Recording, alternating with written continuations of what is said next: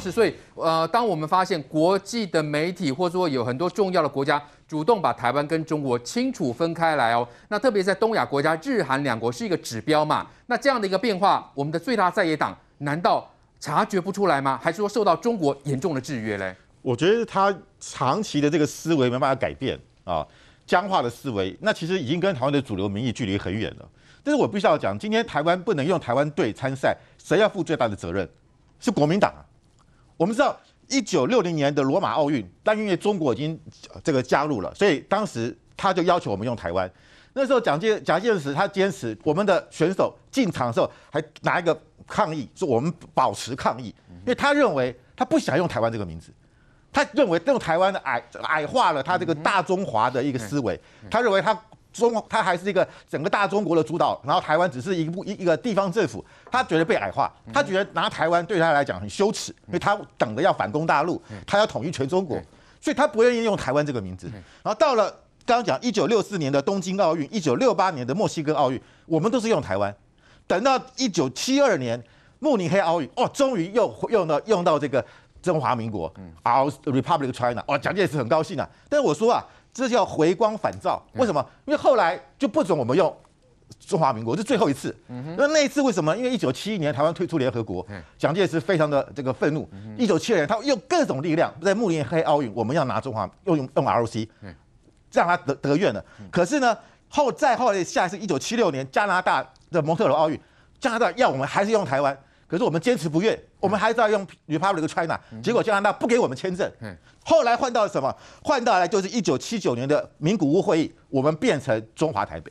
所以本来我们加拿大那一次我们用台湾的话，搞不好未来我们都是用台湾呢。就后来换到的是一个更不堪的中华台北。可是因为讲那时候已经是后来到了一九一九八一年的洛桑奥呃洛洛桑奥运，我们就用洛那洛桑协议，我们正式叫中华台北。那个时候是蒋经国。可是他们在乎的是那个 Chinese，嗯，他们认为那个 Chinese 在，他们就安心。他们只要中国，对，所以他们不要台湾。他们他们觉得用 Chinese Taipei 比用台湾好，嗯，他们觉得用台湾不好，所以就变成你的心态问题嘛。那所以今天我觉得江启臣他只是依循了两蒋时代他们的一个思维逻辑，他跳不出来。那他为什么跳不出来？他的支持者跳不出来，他的五百多万的支持者去年都投韩国瑜的，他们还也是认为啊要用这个中华。中华台北，虽然或者他们不愿意，他们还是坚持中华队，但是中华队就是中华台北嘛，所以我觉得这就是一个思维上的一个根本不同。那我我也我刚才呃静怡也讲很好，我就说。我们是不是真的要要去改这个奥会的这个会名？的确是有困难啊，因为中国会打压，因为他要通过他的执委会同意。那甚至我们也有可能会，有的时候会啊，我们的运运动员未来要出场，会不会会因为这次因为改了会名，反而让我们的会籍消失？所以这是有风险的。但是我们不要去阻止别的国家帮我们证明嘛，人家帮我们证明，我们干嘛说不不接受？别的国家或别的国家的媒体，对，这个我们也别的国家媒体为什么？因为这个好辨识嘛。你讲 Chinese Taipei，没有人知道在哪里嘛。而台湾是国际上现在最重要高科技产业的发展的国家，台湾的这个医疗卫生这国际知名，人家想让台湾被看见，结果你你国国民党反而觉得要把自己遮遮掩掩的，所以我认为其实这次的东京奥运两百零五个代表团，日本人最在乎的只有两个，一个就是日本队，一个是台湾队。所以为什么我们看到 NHK 这个主播他要把台湾队史讲出来？因为他怕这个过程，这个队当日本人在找台湾队，而这个台湾队进场，日本人找不到。而这个时间很短，可能只有三分五、三分两、两分三、两三分钟而已。他要赶快让日本人知道，哦，这就是台湾队。否则很多日本人找半天找不到。他他是在为他的观众在服务，他在谋一个台湾的辨识度而已。所以我我觉得这，但是我也不需要讲，这一次把我们因为按照五十音来排，有一个意外，就是我们排在中国前面，我们排在韩国前面。所以我们那个台湾的。应该是踏的音，跟大韩民国也是踏的音是一样的。其实照理来讲，谁先谁后，当然了，日本人体贴台湾，把台湾放在韩国前面，所以我们在韩国前面。那所以比较这一次日韩之间好像也有些情节。日韩有情节，为什么？因为日韩的矛盾很深嘛。对。本来文在寅这次要趁这个奥运到日本访问，后来不欢而散嘛。那日韩之间在历史问题上，在独岛问题上啊，有很多的这个不同的看法，特别是啊，立慰安妇的问题。所以当当然，在这个情况下，你说都是发。塔的音，那为什么台湾在大韩民国前面？那当然就是对台湾的一个一个温暖嘛，跟一个善意的一个表达嘛。所以我觉得就，这都很细腻啦。日本是非常细腻的地方国家。那你看，就大那中国也很生气，就在于说，AHK，刚刚大家讲过，AHK 是日本的公共电视，是国营电视。对，他的这个这个这个这个啊，他的主播讲这个话，事实上也是怎么样，也是一定是官方同意的，他也不敢乱讲啊。所以我觉得这就是日本的一个主流民意嘛。那我们相信，就是说日本自民党，因为因为今年明年日本的国会都要改选，啊，参议院、众院改选，当百分之八十八的民众是讨厌中国。都是挺台湾，那当然日本自民党他必须要顺应这个主流民意嘛，是，所以我觉得其实是一个很自然的一个事情。但是我觉得未来很多的比赛，慢慢的可能就会讲啊，穿越台北、台湾，或者直接讲台湾。是，我想这会变成是一个世界主流，所以整个大的趋势对我们台湾是有利的，而啊而对中国来讲，他当然会用各种方式来打压我们。我相信。这个明年的的的呃，中中国东呃都举办的冬奥，他会不会把我们台湾代表团就叫中国台湾？是有可能的，中国台北，他一定会这样做的吧？所以我会觉得说，这点我们一定要啊，对我们友好我们的国家要团结起来，来对抗中国这种恶霸。好，东京奥运，我国的桌球教父庄智渊出战。那中华奥会的脸书呢，他们每天呢都会提供赛程哦，结果竟然在文字部分呢。漏掉了庄智渊，到底怎么回事呢？网友就觉得，哎、欸，中华会你是在睡觉哦，宽哥，中华会怎么事？而且这不是第一次，好像两次都发生这种状况哎。庄智渊选手这次一个人非常孤单的，他就去比赛哦。但是我们每次看到庄智渊，都觉得他那个心中的意志力，真的是要为他祝福。为什么呢？庄智渊，各位你们知道他打这次打奥运打第几届了吗？打第五届。嗯哼，他就从一个过去的时候是一个小毛头，就跟现在的林云儒一样。林云儒今年才十九岁啊，他也是从十九、二十岁这样沿路一直打、一直打，帮中华队一直立功、一直立功、一直立功。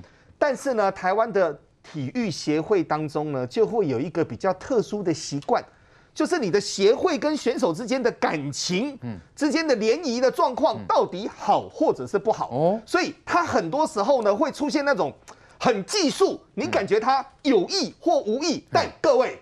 这么大的比赛，他一个人孤零零的这样去，很多人不知道吗？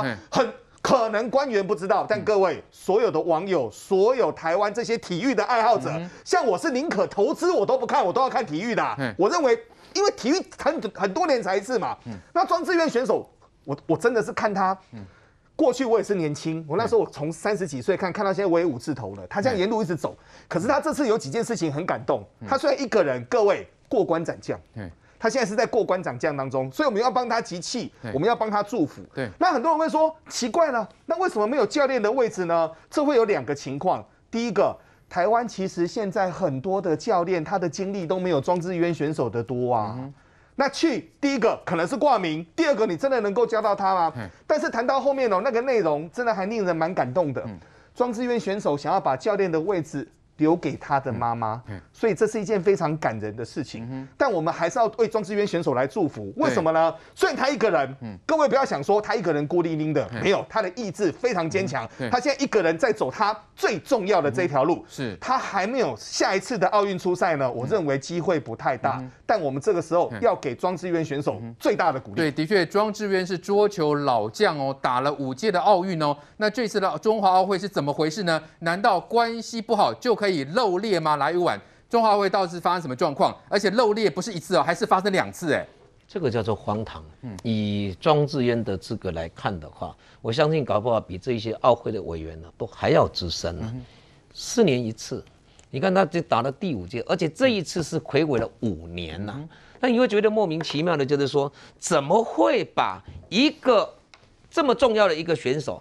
庄智渊他是一个老将，可是他在世界整个桌球坛上，他是排名对出名。还是排在第三名哎，所以你把他想想看，就是说在整个奥会的一个赛程里面，你说你说一次，你说把它给漏掉了，那怪。你不漏别人，你偏偏要漏掉庄智渊，而且你要漏还不是只漏一次，这个说实在话，都奥中中华奥会都必须要出来严严正的向故意的吧？是不是？我们不晓得他到底是不是故意，但问题是，哪怕你不是故意，你也太离谱了吧？你说一次，你说哎呦，系列系列系列系列，啊，这重要的选手，啊，这我我我收回去，啊，你不是，那为什么会发生这种状况？我觉得中华奥会他有必要出来跟庄智渊来。跟他除了跟他道歉以外，也要来跟台湾社会来表达一下为什么会是这样。那这一次我们看到整个庄智渊在啊他在比赛的时候啊，看到他的身影啊，那确实是好像就很孤独的一个人呐、啊。对，尤其是他从小，你看他以前在练球的时候，就是妈妈在指导他，妈妈就是他的一个教练。那我们台台湾就变成说，我们的教练呢就三张，一张就是呃男桌，一张女桌。一张呢，那个教练就是啊、呃，这个男女的混双的啊，这不就是三张？那好了，那现在呢变成男的也有了，女的也有了，那双那个那那个那个混双的也有了啊，他自己就认为说，那我我自己哈，我要把。那个教练的位置留给我妈妈，倒也不是说。我想这个是照规定是不能增列，是不是？就只能固定就三张，就三张这样，就三张多就对了。这就是不能多啊，所以他倒是也，他庄志渊倒也没有说是怪啊这个奥会的一个意思了啊。那所以我反而会觉得说这个部分是让人是蛮对他。有的人会觉得说对他特别欣赏，嗯哼，好像就是一个一个一个很孤独的人，那默默一个人，然后呢就打这一场仗，然后呢，也就是说在他在体坛这么久了，他最后哎要奋力一搏，对，那我们期待啊，他这可以拿到最好的一个成绩了。其实对他来讲的话，可一个人可以参加这么多场的一个奥运比赛啊。这个都已经实至名归，都是非常光荣的一件事情了。对，而且这一次的整个奥会里面，我相信对台湾人的鼓舞，我们期待的是选手们有更好的一个成绩，选手他也开心，他选手在世界舞台上，他拿出展现出他的技艺，拿到更好的一个成绩，那当然是在啊向全全世界来来来宣称说，台湾我在世界上我是可以站得起来的。对，那当然对我们台湾最大的一个附带的一个边际的一个效益，就是说让世界看。到我们，那对这一届选手来看的话，我相信他们这一次都充满了骄傲。他个人拿到好成绩，他当然骄傲，然后带来给国家那一种荣耀，然后民众对他们的一个喜欢跟尊敬。所以我倒觉得最最后这样的一个比赛里面呢，大家啊，都我们国内的同胞应该在这一场奥会里奥奥运里面呢，再给我们选手加油。我相信呢，他们。这一次的一个比赛里面呢，把台湾推向世界的一个舞台，让全世界那么多的一个运动迷对台湾这样的一个加油，对台湾的一个打气，对，这个是台湾这一次最大的一个胜利。的确，我们要帮所有的台湾选手加油打气了，但是可以刻意刻意的忽略某位选手吗？来，瑞德哥，中华会可以这样子吗？哦，也就是说你是刻意忽略吗？只是因为关系不好吗？那应该要公平对待啊，怎么可以这样子刻意忽略嘞？没有错。那么事实上呢，这让我想起了日本的这个啊，在美国职棒大联盟的伊吉隆，铃木一朗，铃木一朗一样年纪大，铃木一朗一样在最后的奋战过程当中，然后呢，获得很多日本人呢把他当做英雄般的崇拜，很多日本的小朋友呢从幼稚园开始喜欢上棒球，就是因为伊吉隆，你知道吗？年纪大，因为准备退休，最后他终于退休了嘛。庄智渊也是一样，他已经是五朝元老了。四十岁了，我相信这可能是他最后一战，啊，奥运最后一战。那么，我觉得这次中华奥会也好，在从一开始的这个商务舱跟这个经济舱的包机事件，一直到庄智渊的整个过程啊，我觉得充满了令国人非常愤怒跟难过的一个地方。嗯、你知道庄智渊的地方在什么地方？不是在教练，教练因为他是事实上是希望他的母亲，因为他从小打桌球，这是妈妈训练的啊，那个还小事哦。嗯请问他的赛程为什么没有出来？对，为什么别人有他没有？然后被抓包了以后补上去了以后，为什么有了图片以后还是没有文字的赛程？为什么？嗯，你解释清楚，解释给大家知道嘛。我相信庄智渊跟中华奥会之间一定有什么事情发生，我们不知道，嗯哼，一定有，我相信有，不然不会绝对绝对不会这样子嘛。对，为什么针对他不针对别人？为什么针对一个老将？刚刚敏宽讲了一个很重要的一个重点啊。庄智渊在国际场上的这个经验跟比赛的这个历练呢，等等啊，事实上有很多的桌球教练可能资格都不如他，嗯哦，可问题不在这个地方，问题在你为什么这样对他？你让他代表国家这样出去了以后，他代表的是国家，不是他个人庄智渊呐。对，他得奖牌或者他所有的一切，如果你中华奥会是用这样的一个方式，人家说你一次的疏失可以原谅，两次的疏失我就不能原谅你了嘛，很简单嘛，那就故意的嘛。对。所以我才说，这次这么多的选手，他们还在比赛哦。奥运比赛完了以后，各位回来以后，台湾的体育一定要改革，而且还真的改革。对，我们每一年发了上百亿来支持，当然左营国训中心六十亿，那么还有那么多，你看连奖金都把它提升到第一名的这个金牌，从一千两百万提升到两千万。田径这些还加百分之五十等等，重赏之下必有勇夫。但你要知道，有多少选手他想要拿到国际世界金牌，不是那么容易的。对，是。你看郭幸存那个手，他因为举重的手都是用刀子在刮他的茧呢。嗯哼，你知道他他们这些运动员的选手受了多少的运动伤害？不是每个人都有那个那个机会的。很多人从小都是他的教练，一手带大，一手带大，甚至于很多教练就是他的爸爸或妈妈。对。然后你们这些体坛大佬，放手吧。我们只有让必须台湾的体体坛必须要非常非常的改革到非常的干净，然后让这些真正的主角能够登场，而且可以让他们真正后顾无后顾之忧。你要知道哦，这些这个得奖牌了以后。感谢一大堆人，有没有？后面都要感谢一大堆企业赞助。对，没有企业赞助，他们下半辈子是活不下去的啊。你知道，要有人得了奖牌了以后，得奖牌以后有那么多奖金呐。对。甚至于第一名可以从月退七万五，现在增加到十二万。可你要知道，如果没有拿到国际赛的前三名的话，他事实上奖金是很有限的。对，那他的下半辈子怎么样？对，国家必须去思考这个问题。从小事，我们不能，我们不能像人家讲的一样说啊，一日体育体育家，然后大家一窝蜂的啊鼓掌干什么？然后他们回来以后绕行台北市一圈，接受大家的欢呼，这样就算了。不行，为什么？台湾如果要能够发光发热，我问你嘛。为什么我们也必须要去检讨反省一件事？为什么台湾的这个棒球在前一二十年的时候是如此在国际大赛上面发光发热？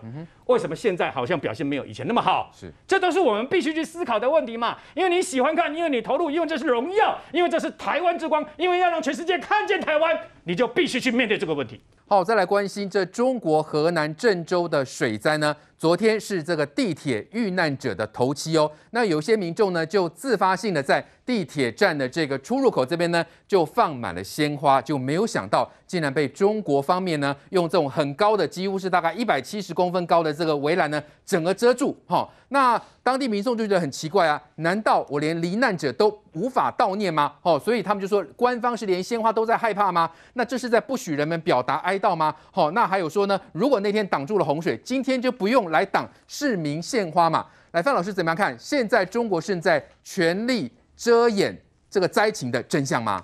对，没有错。我们知道，就跟去年的武汉肺炎一模一样，它的处理方式都是第一个先遮掩，然后再来再来就就是啊，就是做这个大内宣、大外宣，把丧事办成喜事。所以现在我们可以看到了，其实。中国这一次为什么要这样做呢？他就是要把所有的事情全部遮蔽。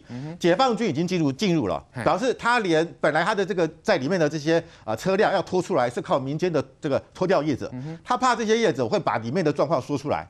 然后他本来是由这个些啊这个呃警消人员在负责，后来他也担心警消人员靠不住，所以只能够靠。真正铁杆的解放军，所以把警消都拿掉，把公安都拿掉，然后把这个民间脱掉业者都赶走，然后直接由解放军进去，所以就表示里面的内情不单纯。我们看到的有好几辆的这个公车，大的公车被拉出来，外外用黑布把它啊罩住，我猜想里面都是尸体。嗯哼，那那个时候刚好是个上下班的时间，很多人坐在里面，可能还有站，有人没位置坐，可能还是站着。是，所以你想，怎么可能只有六个人罹难呢？嗯哼，所以但是中国现在就是故意，你看有这么多人去去献花，因为他们不敢公开的来批评政府，批评完了什么都，他们可能会被被被抓起来。嗯哼，另外中国最厉害的一点就是说，你如果敢去公开讲这个事情的话，你家属的所有赔偿都没有了。所以大家只能够噤若寒蝉。哦，那第二个也在担心啊，被中国到最后秋后算账。所以没有一个人敢讲，甚至我们看到了有些欧呃那个欧美的媒体到了这个郑州去，还被这些啊中国人士团团围住。这里面有可能是国安单位的人，但也有，但是我觉得可悲的是什么？中国的民众他的家人可能就还在这个水里面，对，而他们不敢去跟这些国际媒体告状，他们想一讲话，他们可能自己会被啊被中国来被这个官方抓起来。所以这边大家都是有。有苦说不出，想要掉连掉念的这个机会都不行。我认为李克强是想要去现场，可是习近平不让他去，因为他怕去了之后风头被他抢光了。那更重要就是我们知道这个呃这个呃河南省委书记是要楼阳生。他是今年六月一号才赴任的，他是道道地地的习近平的人马，习将军，因为他是从他是这个浙江出生，一直在浙江工作，而二零零二年到二零零七年，习近平担经担任过这个浙江省委书记，就是楼阳生在他身边，所以他是所谓的浙江新军。后来习近平离开了浙江，到了上海当市委书记，楼楼这个楼阳生一路提拔去了海南，去了山西啊，到了湖到了到了湖北，然后然后然后最近到了河南，所以他就是习家军，在这个情况下。当然你要保住这个楼阳生，他是明日之星，所以任何的资讯都不准公开。我觉得就是想只手遮天。是，所以看起来人民现在正在深陷水深火热，而且我们看到最近河南有可能再爆发新的洪灾，因为最近天又又有发出警告了。但是为了要保住这个楼阳生，习近平不惜啊，这个把把这个救灾啊，把把这个救民当做第二要务，把这个事情遮掩，保护这个楼阳生官位才是他的首要的工作。那我们看到。中国的罕见的有一些媒体也有提出一些质疑啊，哦，包括这个什么财经就说，呃呃，郑州气象局连发预警哈，那为何当天都没有停班停课呢？那有网友就说啊，地铁为什么不停止运行呢？也有人说问题终于说到点喽，建议是。这种媒体提出这样的一种反思跟检讨，有办法发酵吗？还是有可能是迅速被扑灭了？很快就会被扑灭嘛。其实，在郑州这件事情发生没多久，大家就发现中国相关的这种网络网络的平台里面，“郑州”两个字你就找不到东西了。啊，郑州变敏感了，好，就变敏感了，很多的词你都暂时都找不到。那很多看到的影片后来就没了，你很难理解两百多台车里面只会有六个人罹难，他们是怎么逃出这台车？假设这是事实的话，那我们非常希望这个经验能让全世界知道啊，就是你怎么样可以在水淹成这种情况之下，人都还逃得出来啊？这是一个我们在人类进步的过程中，大家会互相分享吸取的教训嘛。简单来讲，他现在状况就是，我也不让你知道，我讲了六个就是六个，你不用问我。那更夸张的事情就是他的所谓，大家去献花去去哀悼这些罹难者，中国的人民真的很可怜，是说。你也不敢推翻你的政府，你也不敢指引你的政府。其实你看看台湾，不用说像这么严重了。你只要隧道里面淹了三台车，有出人命，你看我们的政府官员要不要出来？第一个对罹难者表示道歉，第二个马上抚恤，第三个该下台要下台。对，马上就会有这种检讨机制。中国这种国家是一个没有检讨机制的国家，没有检讨机制的国家，就像人网友常开玩笑说，人民就跟韭菜一样，说割就割，你也不能讲话。最后看一下我刚刚讲献花这件事情，你连献花哀悼你自己的同胞，哀悼自己的家人，哀悼这个国家的国民，都是一个不被允许的动作。我们大家可以看得出来，这个国家的整个从政府的上方到整个我们。